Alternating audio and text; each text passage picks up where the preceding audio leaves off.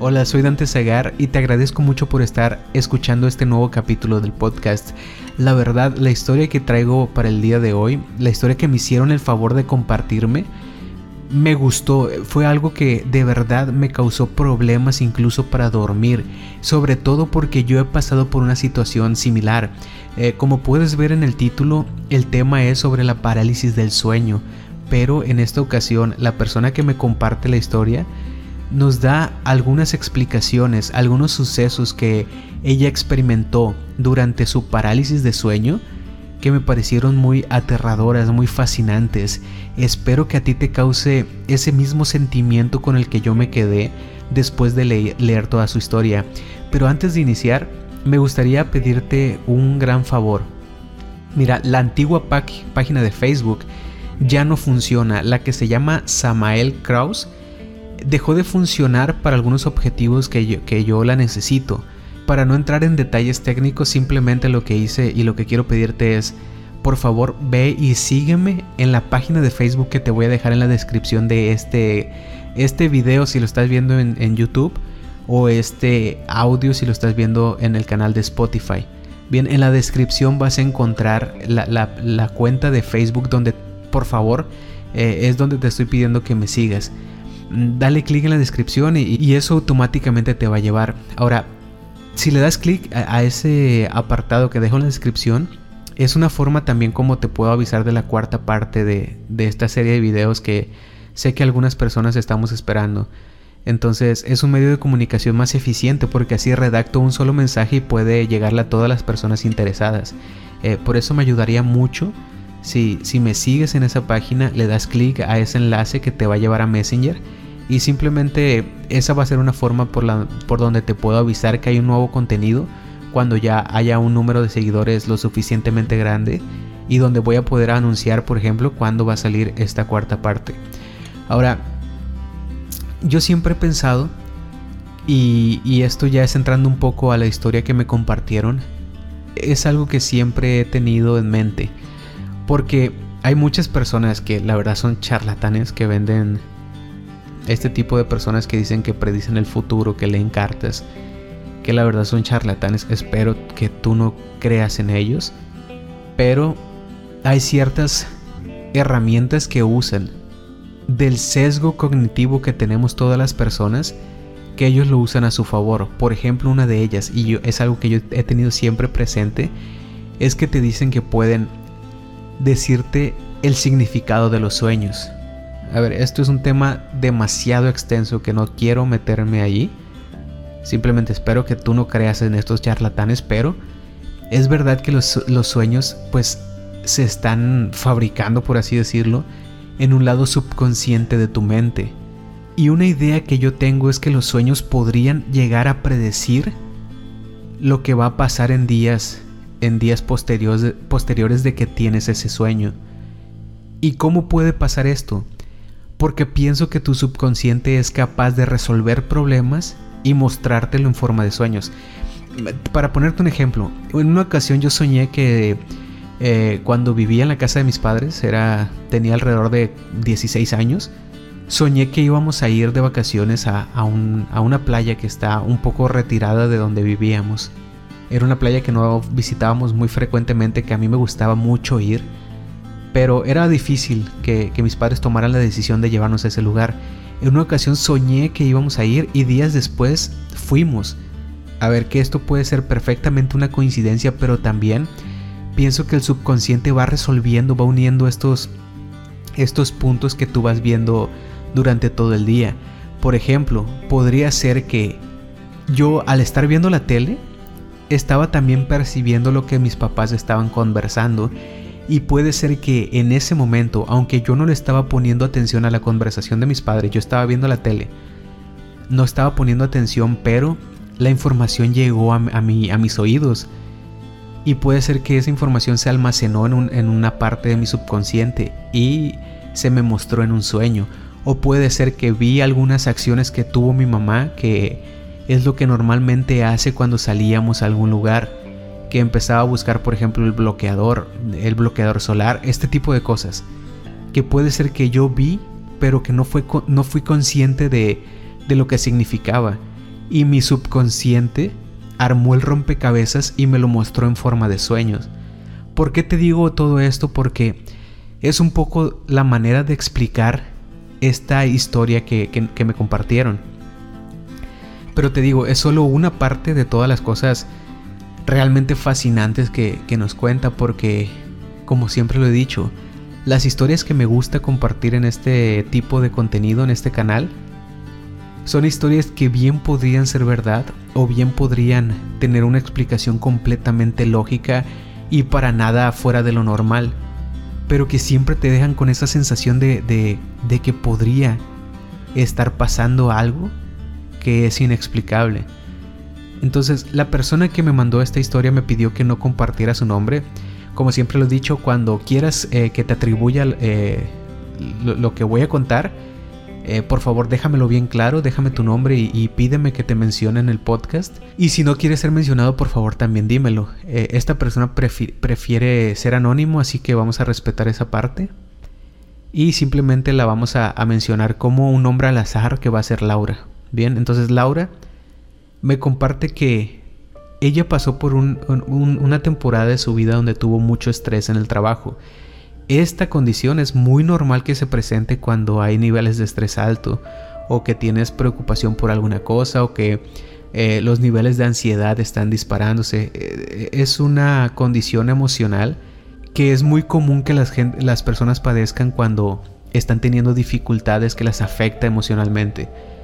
¿De acuerdo? Entonces ella me, cuenta que estaba recibiendo mucha presión en su trabajo, que estaba viviendo con mucho estrés y que ella llegó a la misma conclusión que la parálisis de sueño por la que estaba pasando se debía a todo esto con lo que estaba cargando. Me cuenta una de sus experiencias y es justo en esta, en, esta parte de, de la historia donde yo me identifiqué mucho con ella porque yo viví algo similar. A mí esto de la parálisis del sueño, o puede ser que tú lo conozcas como que se te sube el muerto, es cuando alcanzas un estado de semiconciencia cuando estás dormido y despiertas pero no completamente. Eres un poco consciente de tu entorno pero no puedes mover tu cuerpo, no puedes abrir los ojos. Y empiezas a distorsionar la realidad pero no de una forma agradable, sino que pequeñas cosas, pequeños detalles que hay en tu entorno se distorsionan a algo muy tétrico, algo muy desagradable. Ella lo que me cuenta es que ya vivía con, ya, era, ya era una mujer casada, vivía con su esposo y que antes de la hora en la que normalmente se dormían estaban viendo una película. Ella se quedó dormida durante la película, su esposo estaba despierto y terminó de verla. Me dice que al finalizar, lo que normalmente hacía su esposo era levantarse, apagar el televisión, volver a la cama y dormir. En esta ocasión, su esposo se levantó un poco antes de que la, película terminara y que se dirigía hacia el baño. Para esto tenía que prender la luz de su habitación. Y me dice Laura que ella entró en este estado de semiconciencia en el momento en el que su esposo se empezó a mover de la cama intentaba despertar por completo pero no lo lograba. Esto es, es, la sensación peor sobre la parálisis del sueño.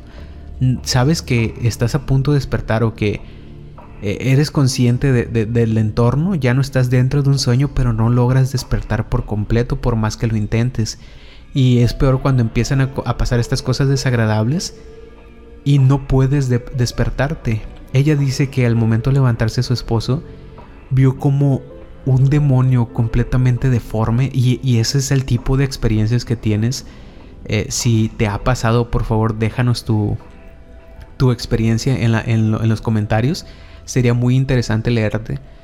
Pero dice, me describe cómo se veía su esposo como un demonio deforme, completamente siniestro, pero... Y, esto también es muy característico la, de la, de la parálisis del sueño yo creo que hay dos tipos de demonios o de monstruos. Uno que son completamente deformes y fascinantes, pero que proyectan agresividad. No, sé si me, voy a poder explicar bien, pero es más o menos así. Proyectan una agresividad como si fueran un tipo de depredador. Y hay el otro tipo de demonios que lo que proyectan es mucha melancolía, mucha tristeza, como que, que te roban la esencia. Por un lado podemos tener estos demonios con cuernos, con afilados colmillos, una mirada muy llena de ira. Y por otro lado, imagínate simplemente una persona con un manto negro, eh, donde no puedes ver el rostro y, actúa de una forma muy, muy tétrica. Esos son los dos tipos de demonio. Yo prefiero mil veces cuando alguna pesadilla o algún suceso así tiene que ver con estos monstruos que proyectan ira, que son como un tipo de depredador. Porque el otro realmente te puede llegar a afectar emocionalmente, te pone triste verlos. Es como si estuvieran, estuvieran arrancándote una parte de, tu esencia. Y, son mucho más absolutos. Por un lado uno te podría eh, lastimar físicamente, pero el otro es como si eh, estuviera encarcelando tu alma.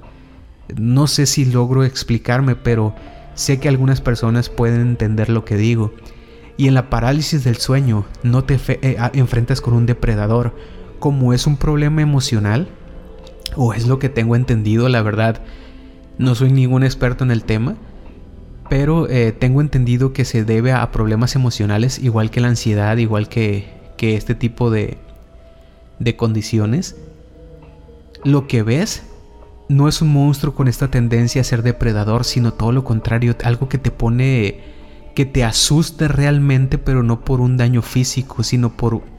Eh, eh, sientes miedo a lo desconocido, a no entender lo que estás viendo.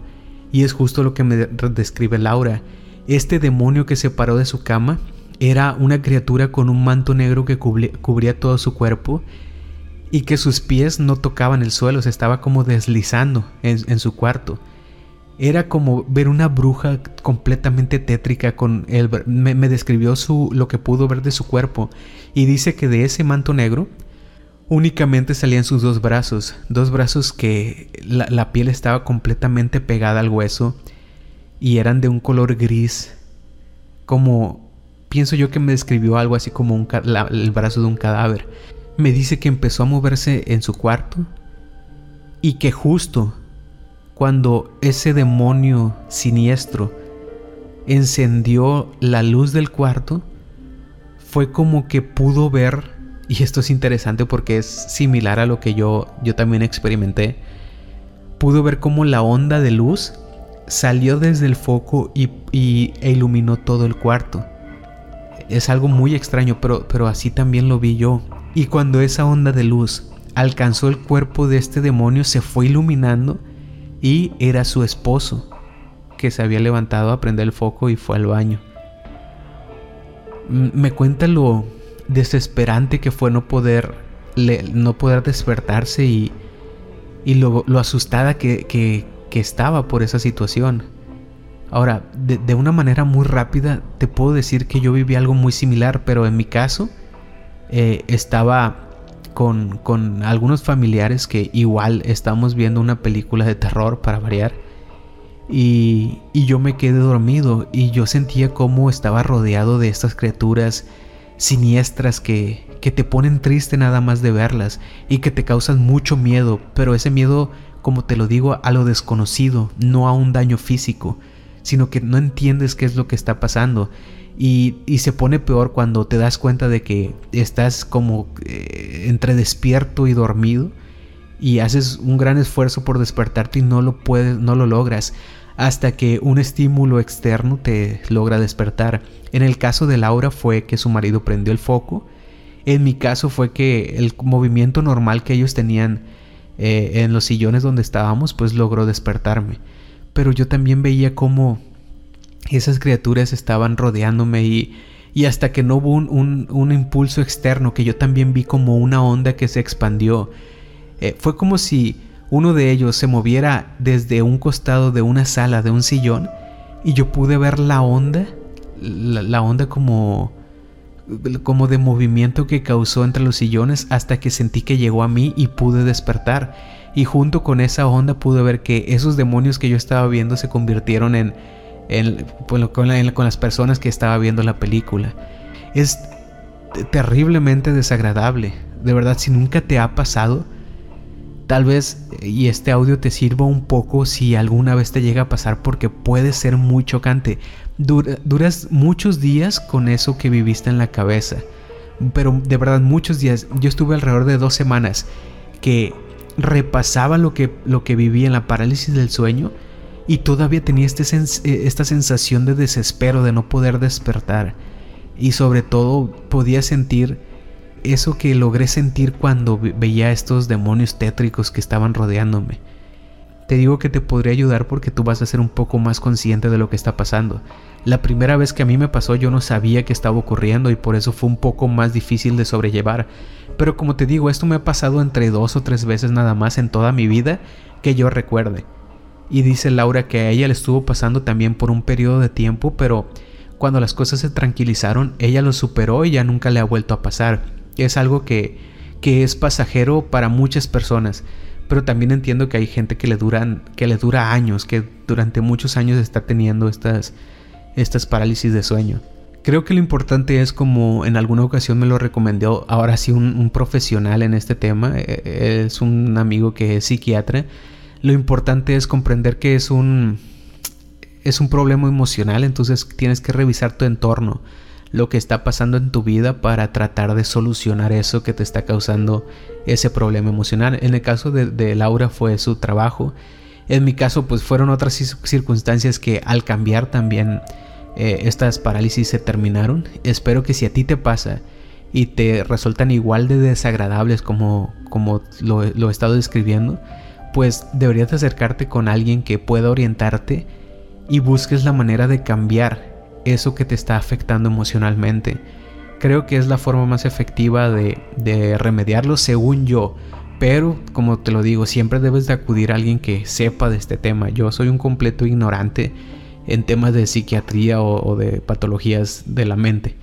Así que simplemente te estoy compartiendo mi experiencia, cómo yo lo resolví.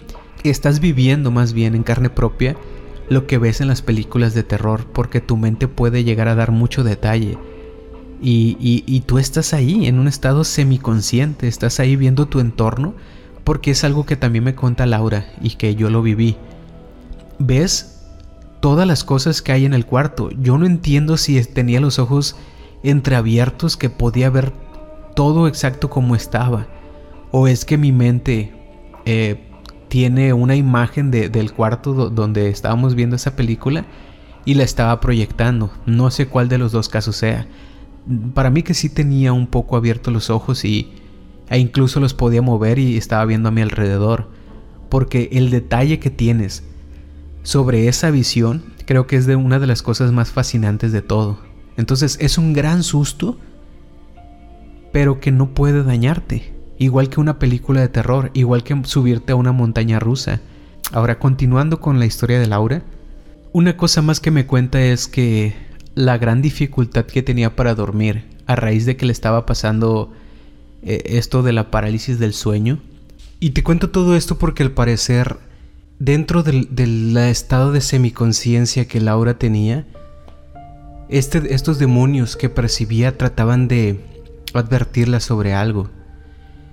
Y es muy extraño la forma en la que me narra estaban sucediendo estos avisos.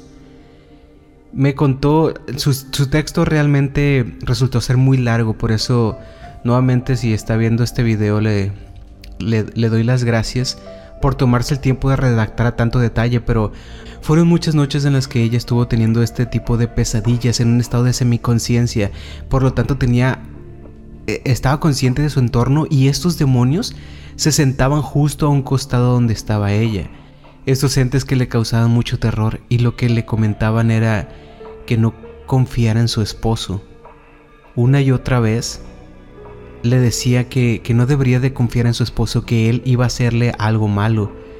Me cuenta que lo más, lo que le causaba más terror era la forma en la que percibía a estas criaturas, que después de poder recobrar por completo la conciencia, ella se sentía un poco triste, un poco eh, cansada emocionalmente, porque el panorama que se pintaba dentro de sus sueños era muy lúgubre.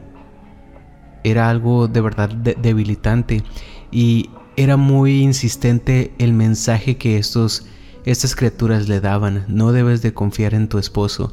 Y lo que me cuenta es que este tipo de, de sucesos que estaban pasando eh, cada vez más le, le causaban problemas para quedarse dormido porque, y es comprensible, a mí me llegó a pasar, te preocupa que dentro de, tus sueños, dentro después de quedarte dormido, no puedas despertarte, que otra vez se te suba el muerto, que otra vez pases por una parálisis de sueño.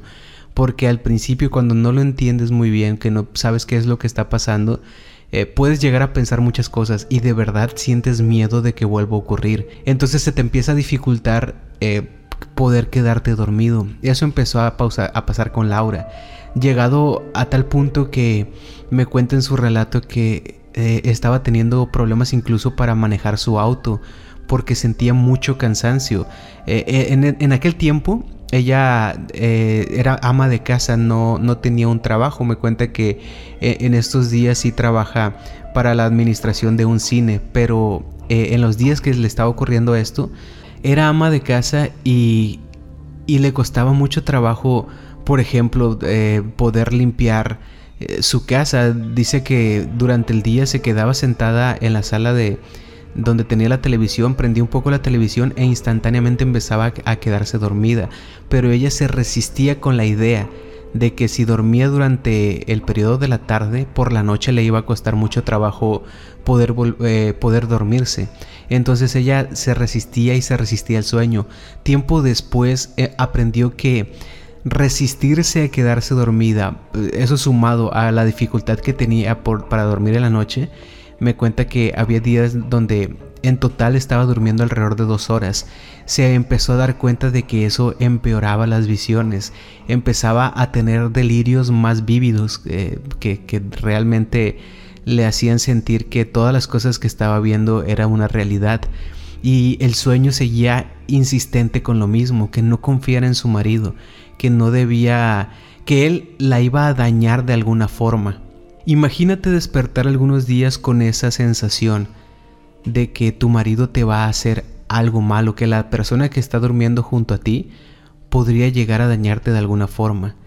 Le me cuenta que además de consultar eh, médicos para que le explicaran qué estaba pasando, también acudió a otro tipo de personas. Eh, que como ya lo había dicho anteriormente, esto no lo recomiendo para nada, son simplemente charlatanes, pero esta gente eh, lo único que hizo fue empeorar su estado porque le decía que podían ser premoniciones de que su marido estaba planeando atentar de alguna forma contra ella. Eso la desesperaba más, no hallaba una salida porque la persona con la que debería de tener apoyo era la fuente de de eso que ella presentía que le iba a hacer un daño me cuenta que empezó a tener problemas con su esposo. Eh, ella empezó a dormir en la sala de la, de la, casa para no estar tanto tiempo con él y pensaba que de esa forma las visiones se iban a volver un poco, se iban a debilitar un poco, no iban a estar tan insistentes con el tema de que su esposo podría dañarla.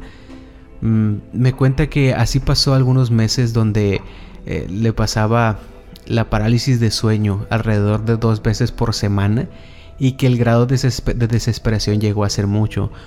Cometió un grave error que, por cierto, si tú pasas por una etapa similar a esto, te recomiendo que bajo ninguna circunstancia tú tomes la decisión que tomó ella. Pero esto te lo digo de verdad, bajo ninguna circunstancia debes de hacer esto. Ella contó su problema a algunas amigas y una de estas amigas con la que eh, en algún momento fue a tomar un café, lo que hizo fue darle unas pastillas. Unas pastillas que obviamente son medicamentos controlados que deben de tomarse bajo supervisión y que tienen efectos secundarios que pueden llegar a dañar más a las personas que tienen estas crisis.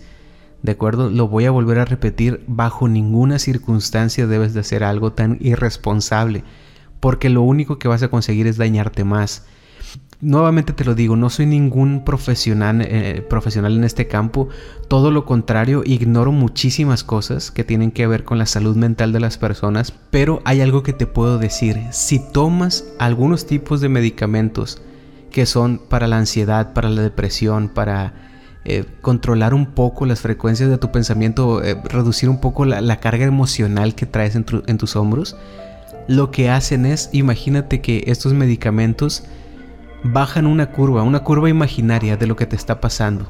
Tu mal, el, malestar que sientes emocional y mental, es una curva que empieza a subir en cierto punto del día. Bien, vamos a imaginarlo de esta forma. El medicamento lo que hace es contener esa curva. ¿De acuerdo? Pero cuando pasa el efecto del medicamento, ya no tiene ese tope que, que la hizo detenerse. Entonces la curva puede pronunciarse todavía más que cuando no habías tomado ese medicamento. Por eso este tipo de, de, tratamientos no se debe de tomar una sola vez. Es, como lo dice la palabra, es un tratamiento que se debe de llevar por algún tiempo donde eh, puedes controlarte sin que tengas esas recaídas tan fuertes. Para Laura esto fue terrible porque le dio una de estas pastillas sí la controló durante ese día, al día siguiente la volvió a buscar para, para no seguir con eso, es, toda esa preocupación, toda esa ansiedad que ella sentía durante todo el día por la falta de sueño, por, los, por las parálisis de sueño que estaba teniendo y, e incluso me dice que estaba empezando a alucinar algunas cosas.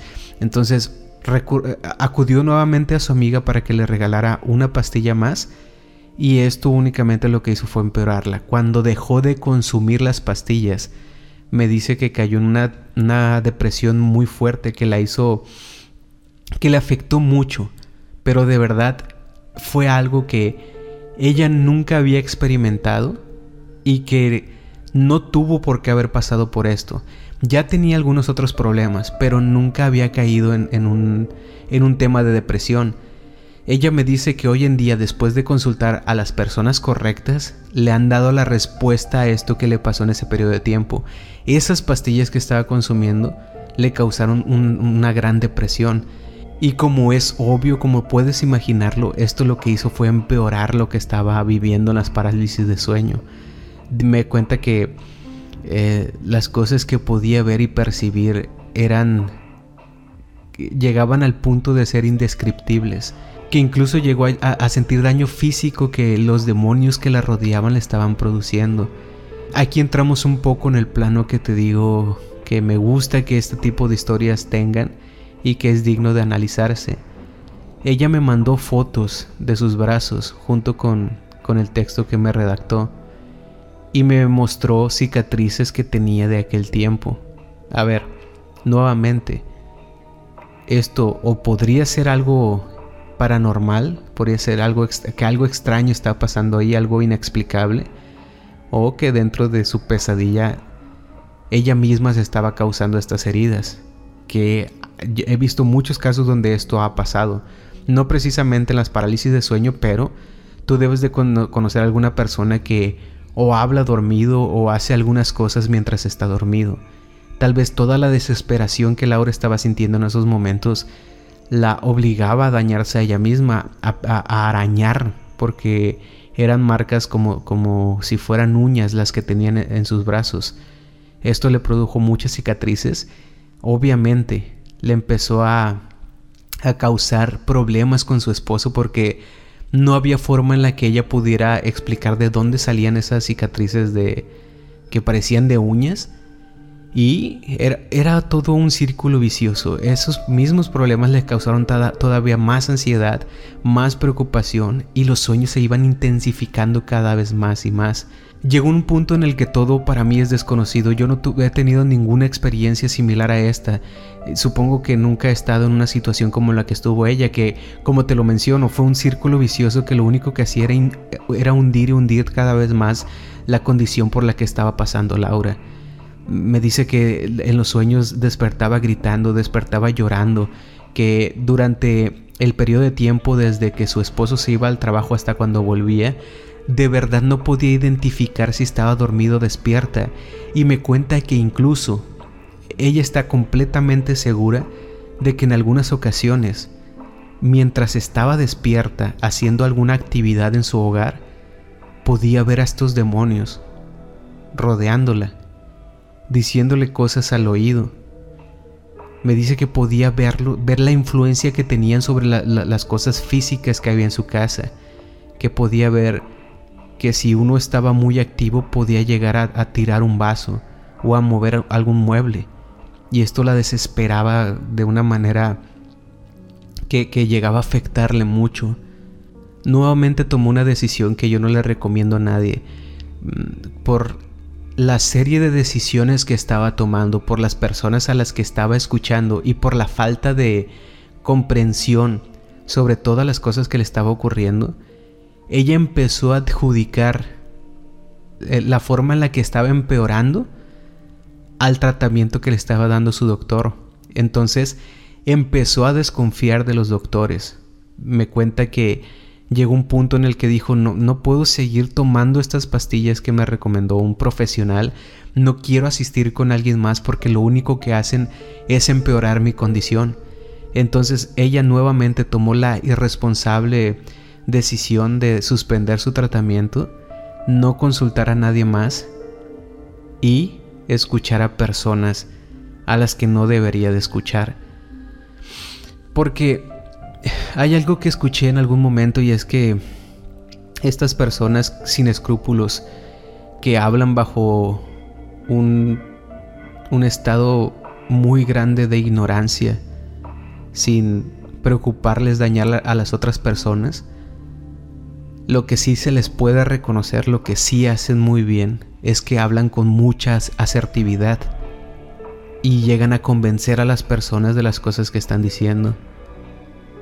Laura me cuenta que a esta bruja que visitaba en algunas ocasiones, cuando, cuando iba a, pues no sé si llamarlo consultas, cuando iba a, verla, al salir de, de ese lugar, ella se sentía un poco mejor, porque me cuenta, le decía las cosas con una seguridad que de seguro debes entenderme lo que estoy tratando de decirte. E, esta persona, Laura, le decía lo que sentía y ella con toda la confianza del mundo, le, contestaba, sí, yo sé perfectamente lo que es esto y lo que necesitas es ponerte este ungüento ponerte estas o yo qué sé.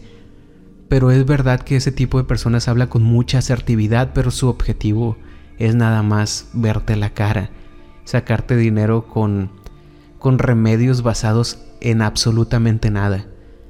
De acuerdo, un error más que cometió Laura y esto nuevamente eh, la hizo caer en, en ese círculo vicioso que estaba empeorando cada vez más las cosas para ella. Y el mensaje era consistente. Cada que tenía un episodio de estos, los demonios le decían, no confíes en tu esposo. Él de alguna forma te va a dañar. No debes de confiar en él. E insistían e insistían con lo mismo. Me cuenta que pasó algún tiempo y su esposo empezó a caer en la misma desesperación que tenía ella por la impotencia de no saber qué hacer para ayudarlo. Ella pasaba la mayor parte del tiempo sola en casa porque él tenía que salir a trabajar. Entonces eh, eh, él empezó a recomendar... Los papás de ellos dos no vivían en la misma ciudad donde ellos estaban. Ellos dejaron su, el lugar donde nacieron porque eh, por una propuesta de trabajo que tuvieron en otra ciudad. Entonces vivían algunas horas en avión de donde estaban sus padres.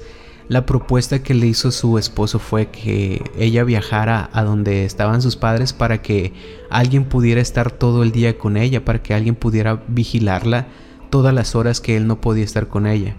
Laura se, se negó porque pues simplemente no podía aceptar hacer algo tan pensaba no iba a beneficiarle nada, iba a, preocupar a sus padres cuando ellos vieran la condición en la que se encontraba y pues iba a, dañar la relación que tenía con su esposo. Me, describió múltiples eh, razonamientos por los que ella decidió no tomar la palabra de su esposo y tratar de buscar una solución por ella misma, pero bajo todas las decisiones que había tomado, esto se le estaba complicando cada vez más. Lo más curioso de todo pasó cuando su esposo tuvo un periodo de vacaciones. Entonces, él pensó que ir a algún lugar tranquilo, un lugar eh, eh, en una zona donde a Laura le gustaba mucho estar, eh, podía ayudarle muchísimo con, todas las cosas que estaba viviendo. Ese fue el momento, o, es como ella me, me, lo redacta, fue el momento cuando las visiones se intensificaron todavía, todavía más cuando su cuerpo se llenó de más cicatrices por todas las marcas que, con las que de repente eh, despertaba. Y me dice también que fue el, el periodo cuando más intensificó el mensaje de que no debía confiar en su esposo.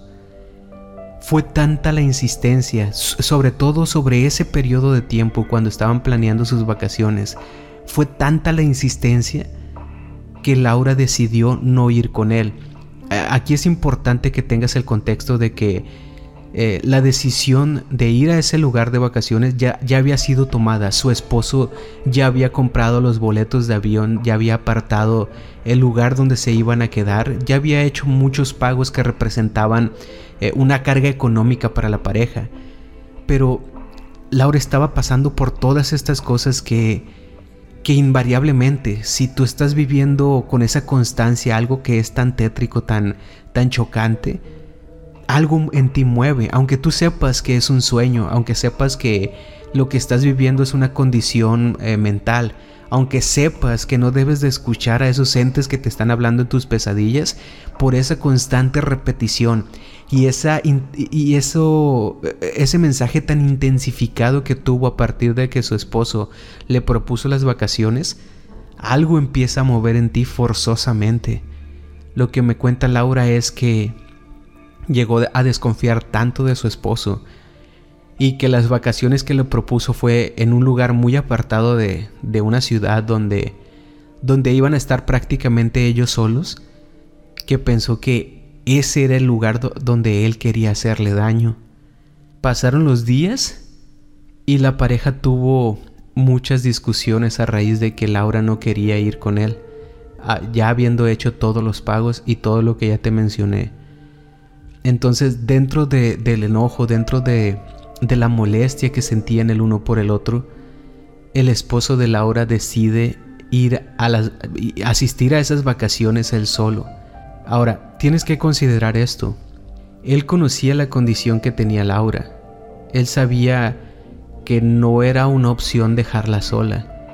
La única manera en, la que él aceptó lo que Laura le estaba diciendo, la única forma en la que él aceptó dejarla sola fue porque Laura le dijo que en vez de ir con él a ese lugar de vacaciones, ella iba a volar a donde vivían sus padres y ella iba a estar ahí con ellos hasta que él volviera. Cosa que me conta Laura era una mentira. Ella no tenía en ningún momento la intención de dejar su casa.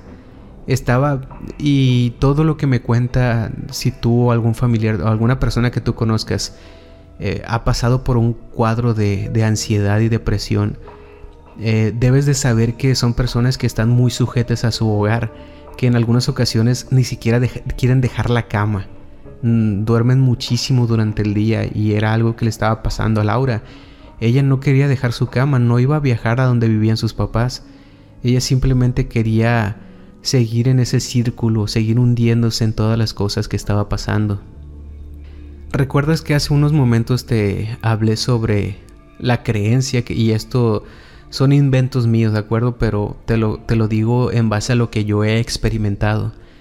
¿Recuerdas que te dije que el subconsciente tiene la capacidad de resolver problemas que te muestra en los sueños y que posteriormente pasan? Y por eso muchas personas piensan que los sueños predicen cosas que esto no creo que sea verdad.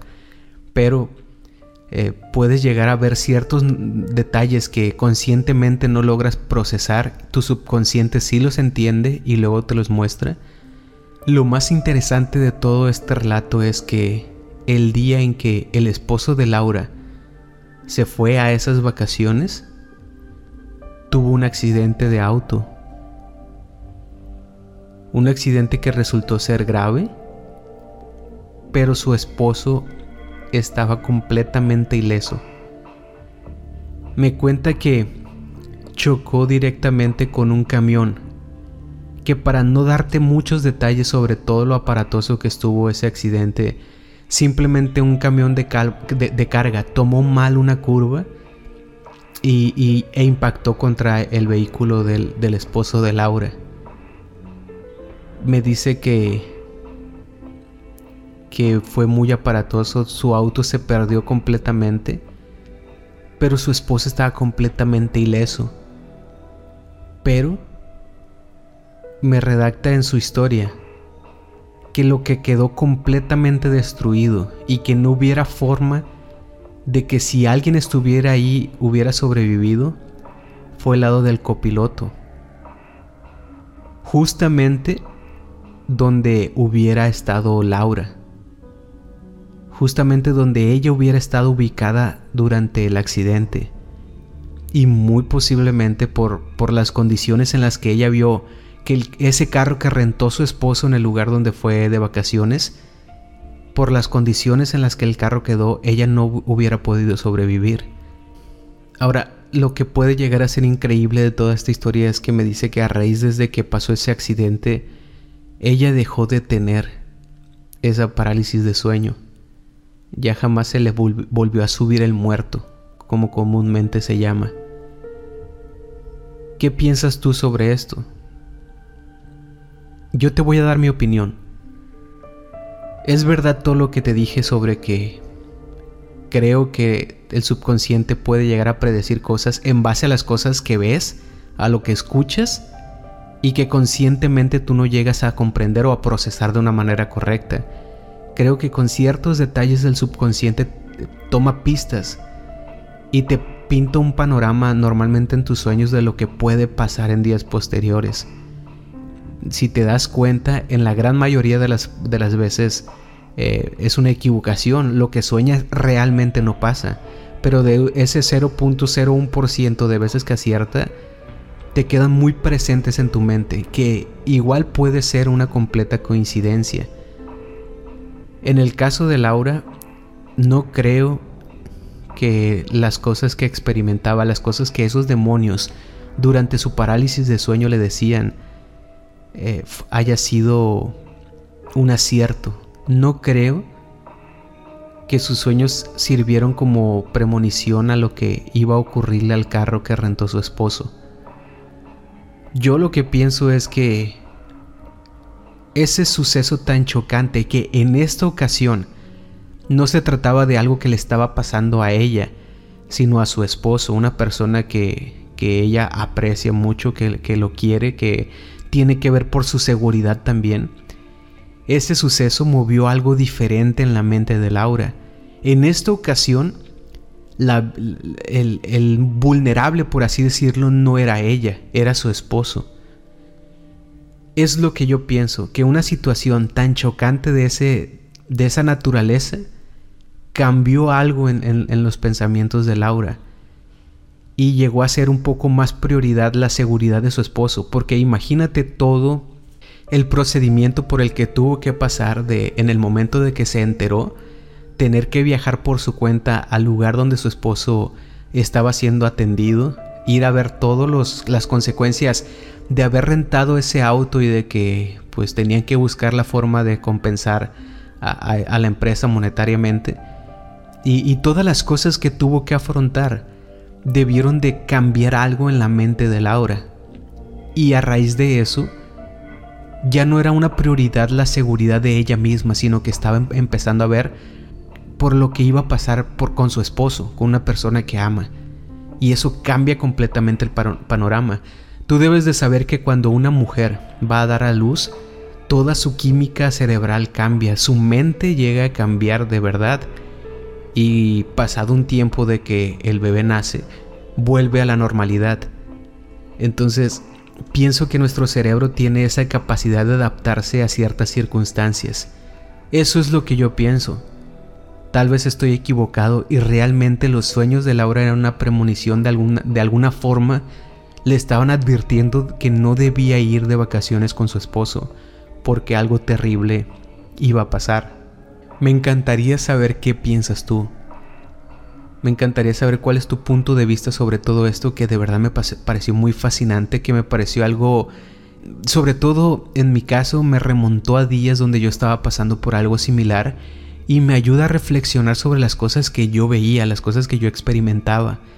Me encantaría escuchar qué, piensas tú sobre este caso, si, si coincides con mi opinión o si por lo contrario piensas que realmente un sueño puede ser una premonición de algo.